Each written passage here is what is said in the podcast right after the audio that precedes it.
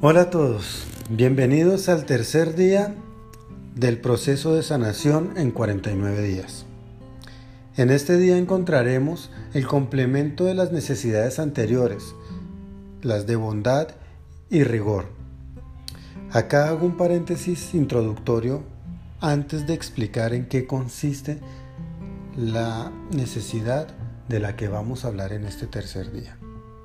Como les había comentado en el inicio y en la introducción de este proceso de sanación, comentaba que las necesidades básicas se entrelazan entre sí, se comunican entre sí y se soportan entre sí. Es igual que el ser humano en el mundo. Cada ser humano es un mundo aparte. Es por esto que todos nacemos con estas necesidades y ellas conviven dentro del ser humano para interactuar con ellas. Es decir, como lo hemos visto, la bondad debe tener un límite, que es el rigor.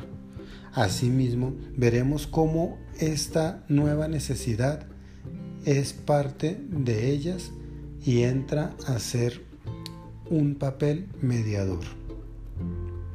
Del atributo que vamos a hablar ahorita es de el esplendor, que en su interacción genera un equilibrio interno en cada quien. Este se manifiesta o se ve manifestado desde la armonía. Armonía traducida en la luz que todos tenemos dentro. Su expresión se da con el equilibrio que hay entre la bondad y el rigor. Este atributo se podría ver como la expresión más alta de crecimiento del ser humano, un nivel superior que va más allá de sencillas reacciones o deseos vanos que podríamos haber cultivado dentro de nosotros. ¿Cómo es esto posible? Cuando se pone en práctica un mérito enfocado en generar esplendor por el acto mismo de dar, de entregar, en un equilibrio que nos lleve por el proceso de no tener o no buscar un mérito personal o egoísta, con esto me refiero a que lo que más puede llegar a limitar el esplendor y la luz que hay en nosotros, esa armonía, es que estemos buscando de manera egoísta el reconocimiento y el esplendor propio. Ya que al hacerlo de esta manera y dirigirnos por este camino, no va a ser honesto y nos puede llegar a ser esclavos del reconocimiento y la aprobación externa que desintegran en un largo plazo nuestra identidad. ¿Por qué esto sería así? Porque en la medida en la que buscamos generar una identidad de acuerdo a la aprobación externa, estaremos siempre a merced de las decisiones de afuera, de las decisiones que los demás den por nosotros, llevándonos a una posición totalmente vacía que a futuro nos llevaría a la extinción de nuestro propio ser. En contraposición de esto, el atributo de esplendor o armonía nos conduce a generar un sentido y un propósito más claros de la vida, es decir, un crecimiento que va llevado de la mano de la coherencia y que nos permite construir en pro de objetivos y no basados en motivaciones totalmente emocionales.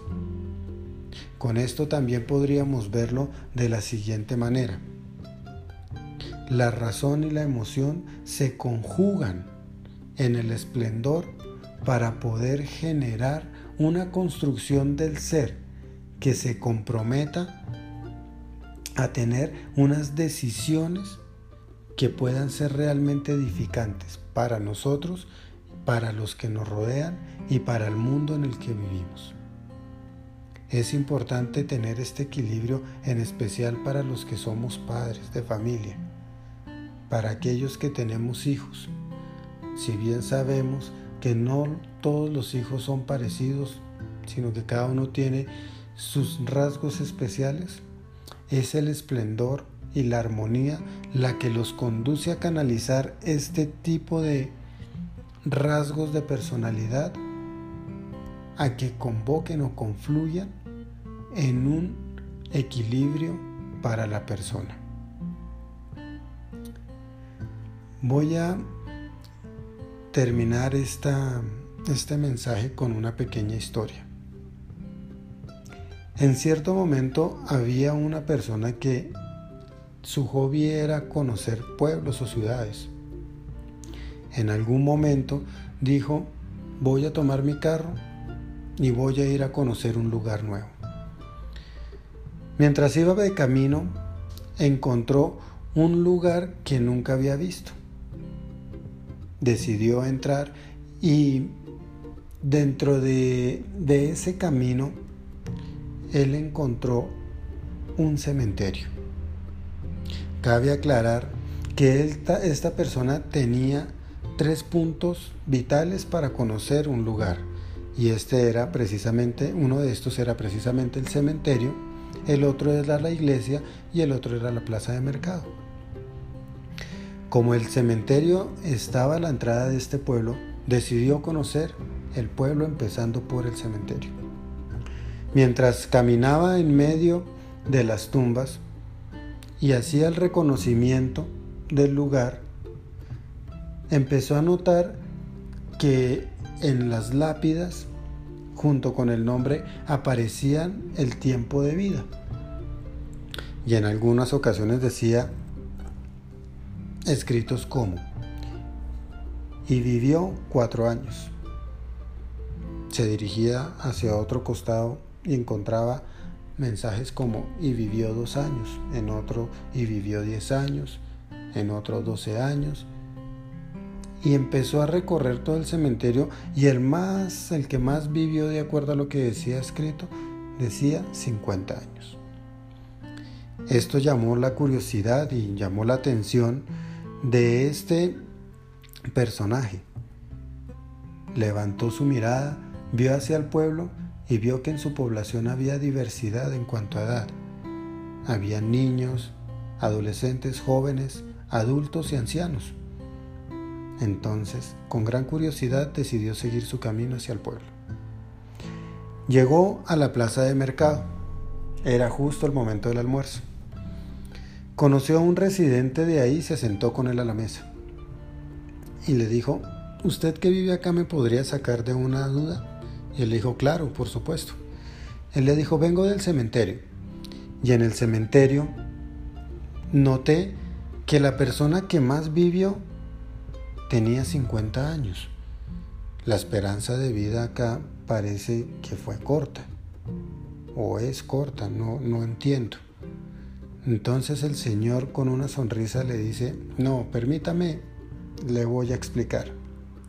Lo que sucede es que en este pueblo nosotros manejamos la vida de una manera distinta y la cuantificamos de una manera diferente.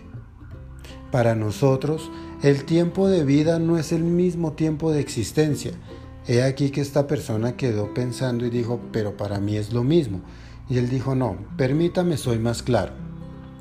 El tiempo de vida es el tiempo en el que usted pudo tener un contacto con otras personas dándoles siempre algo de usted, una sonrisa, un abrazo, una palabra de aliento, siempre pensando en pro de las otras personas. También teniendo un equilibrio en el cual también sabía que de pronto diciendo no, estaba dando, estaba haciendo un favor y estaba edificando al prójimo. Es por eso que para nosotros los años de vida son diferentes a los de la mayoría de las ciudades o de los pueblos.